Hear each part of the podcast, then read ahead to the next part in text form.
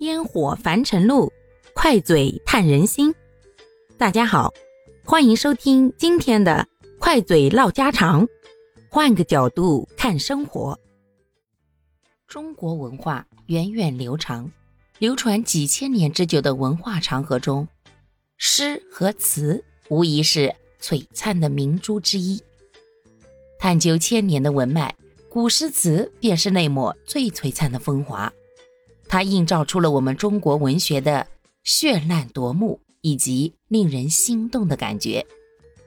那些文字独有的美，诗词之间独有的意境，作者当时当下的特有的心理状态，对文字的运用和功底，都让我们在几千年之后的现在，依然心神往之。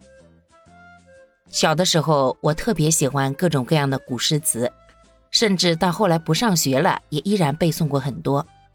可能近些年因为工作和生活的原因，学的不多，听得少了，但依然不能减少我对古诗词的欣赏和喜爱。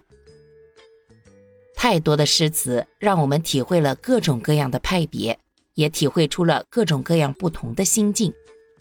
唐诗宋词，说的不单单是哪一个人。或者是哪一个朝代独有的魅力，它贯穿了我们上下几千年。可以这样说，每一首流传下来的诗都有它独特的美。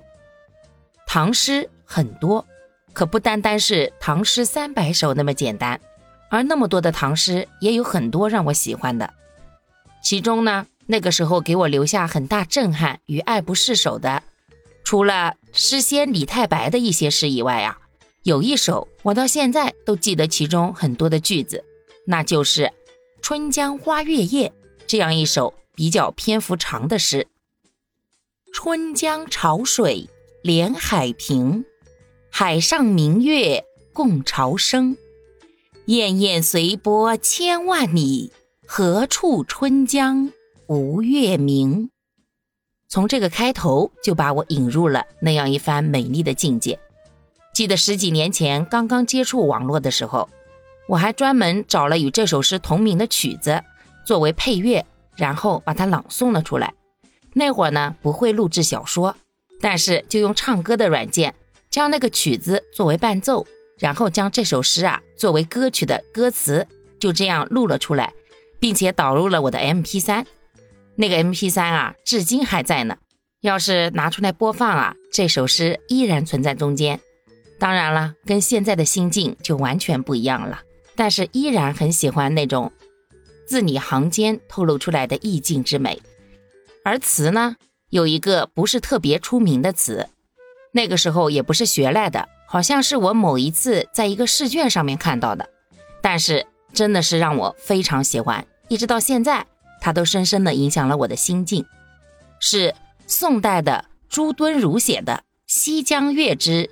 日日深杯酒满，跟大家分享一下吧，我非常喜欢的。日日深杯酒满，朝朝小圃花开。自歌自舞自开怀，且喜无拘无碍。轻识几番春梦，红尘多少奇才。不需计较与安排，领取而今现在。说实话，小时候的我呀。有的时候性格非常孤僻，而且呢，用现在的话讲，有一点点自命清高。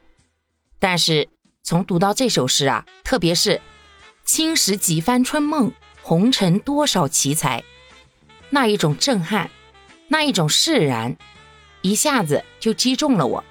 而后面的“不需计较与安排，领取而今现在”，我一直到现在都奉为人生行事的准则之一。大概这就是诗词文化独有的魅力之一吧。